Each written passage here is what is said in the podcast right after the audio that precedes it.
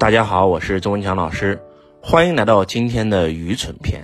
很多很多人之所以这辈子一事无成，活在痛苦当中，其实就是因为自己的愚蠢。一灯能除千年暗，一智能破万年愚。人为什么要学习历史呢？送你们一句话，叫“太阳底下没有新鲜事儿”。我们在这个世界上发生的所有的事儿，在我国历史上都已经发生过了。我们只需要去学习那些道理，知道如何能让自己变得更好。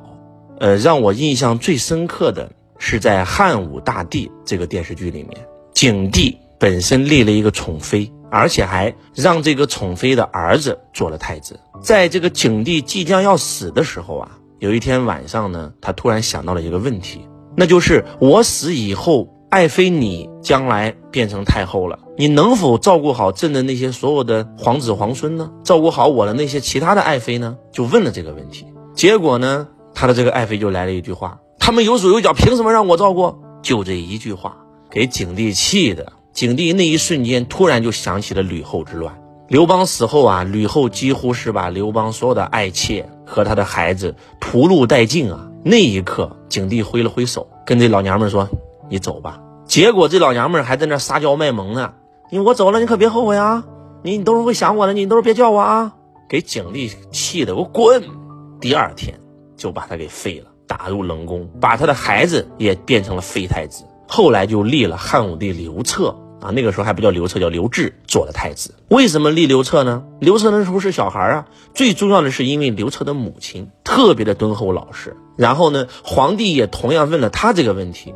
然后这个时候，这个女人首先是马上跪倒，泪流满面，说：“陛下万年，您怎么可能会走呢？您永远不会走，您一定会越来越健康的。”然后这个时候皇帝很感动啊，那说：“万一这寡人走了，你将怎么对待他们？”然后这个时候王志仁哭的又狠了啊！这个汉武帝的妈说：“那我肯定把所有的这些姐姐妹妹们都照顾的非常好，那您的孩子就是我的孩子啊，那还用说吗？我肯定照顾得好好的。”然后。就把他的孩子立为了太子。当这个事儿啊被景帝的母亲知道的时候，那景帝的母亲也是中国历史上非常一个厉害的一个女政治家，叫做这个窦玉房，窦太后。窦太后啊就说了一句话：“这个蠢女人，天下的道理就那么一点点。”就这句话呀，让我无比的震撼。真的，天下的道理真的就那么一点点呀。嗯，周老师在十多年前吧。创业的时候呢，曾经有过一个合伙人跟周老师一起创业。当时呢，就是因为他不懂人性，因为我们之间发生了一些口角，竟然跟我们的这个客户来去讲我们公司的坏话，甚至还诅咒我们。所以呢，我就把他给开除了。那开除以后的话呢，他这个混的也不好啊，然后呢，现在也是混的非常差。因为他知道我现在越来越好了以后呢，也来听了我的课程。听了我的课程以后呢，因为我是一个非常念旧的人啊，就就想让我帮助他。他现在做的是一个电器的一个行业。那这个时候我说那行啊，刚好我的很多的这个学生都是做电器的呀，我给你介绍几个，对吧？给你点介绍点生意给你。他说：“哎呀，呃，周老师太感谢你了啊，你不计前嫌，你能帮我，我真的是很感动。”我说没事，我就给他介绍了三四个啊，都是周老师的。财商导师班学员啊，还有一些福布斯学员，非常非常的顶级，都是企业做的非常大，都是年产值一年做好几个亿的。结果呢，时间过去了不到半年，这个合伙人又来找我了，说周老师，你给我介绍的都是什么人啊？啊，你看那个张总啊，那个李总，那个王总。我跟他们都有合作过啊，确实他们也给了我单做。我虽然赚钱了，但是啊，我非常不开心啊。为啥非常不开心呢？因为跟他们合作当中有很多的小瑕疵。然后他就一二三四五六七，把他们合作之间的所有的细节全部跟我讲了。讲完以后，我一听，我觉得这样，我不能听你一面之词，对吧？我现在问一下我的这些学生，我就挨个打这个三个电话问了一下。问完以后啊，这三个学生是叫口连天。说师傅，他要不是您的面子，我们是不会跟他合作的。为什么呢？因为他的这个资质、人品、公司的实力都是不具备的。但是呢，以您的面子，我们也不好意思说，所以就给了他几个单做。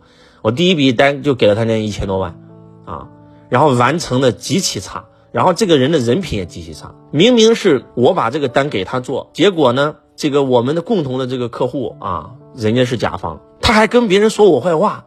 把我跟他的聊天截图都发给别人了。明明这个工程是他的责任，然后呢是他的错，他把我的聊天记录啊发给别人，让别人误以为是我犯的错，搞得这甲方对我都很不满意。这是我的客户啊，周老师，那我肯定第二次就不跟他单做了呀。然后呢，我第二个学生也跟我说了，说这个人的人品实在太差了，周老师，为啥呢？因为你看你帮助了他，他曾经就背叛了你，然后你现在不计前嫌帮助他，我们也给了他单做。对不对？我师兄给了他两千多万，我也给了他五百多万单做。结果呢，他还在我的面前说你坏话。那你是我的恩师啊，你是我的师傅啊，不是看你的面子，我怎么会给他生意做呢？我当场我就火了，我我为什么还要给他生意做啊？你侮辱我的老师啊！你开什么玩笑啊？然后呢，这个看到我不给他单做了啊。又又是给我下跪磕头，哎呀，这整的很尴尬。周老师，为啥呢？因为那天吃饭的时候都是有头有脸的人，本身呢当着这些所有人的面说我老师的坏话，我就已经很难堪了，很尴尬了。结果我一拍桌子，他就害怕我这个不给他结款，然后又是下跪又是干啥的？这是这是弄啥来？这是我我我敢我哪敢还跟这种人合作呀？另外一个学生更是，哎呀，师傅啊，您不问我都不好意思跟您讲，您介绍这哥们儿实在是太不靠谱了。啊，签一个合同，然后呢，这个开一个发票的事儿，都给我来来回回整了两个多月，才把这事儿整清楚。啊，好不容易看到他发票了，结果还开错了，太不靠谱了。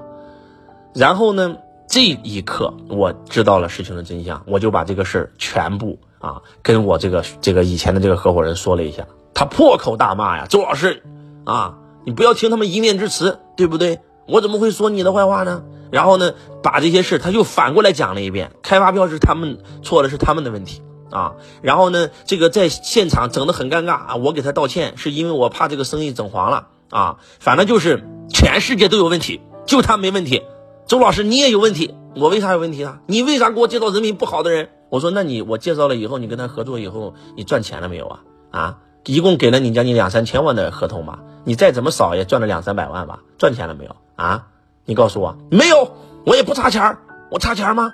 啊，这种钱我宁可不赚。我说那你来找我干啥呢？你当时是你舔着脸来找我的呀？你说你没有赚两百多万，来，人家的进货单全在我这儿，数据全发我这儿了，你没赚钱啊？你没赚钱，你你为了拿一张单给别人磕头啊？蒙谁呢？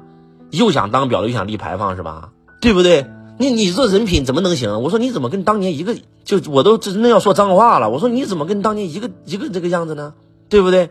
咋一点都没变？那全世界都有问题，你爹有问题，你妈有问题，你老婆有问题，你孩子有问题，我有问题啊，客户有问题，员工有问题。我今天给你介绍了三个金主，这三个金主都给了你单做，还让你赚了好几百万，他们也有问题。我说你公司去年一年做了多少？你不要以为我不知道，对不对？你公司去年一共连三百万业绩都没有做到，你公司去年是亏钱的，对不对？你都赚钱了，你还在这得了便宜还卖乖，你还觉得这个有问题那个有问题，你你这谁还敢跟你合作？我说我说你为啥路越走越窄了？你心里没点数吗？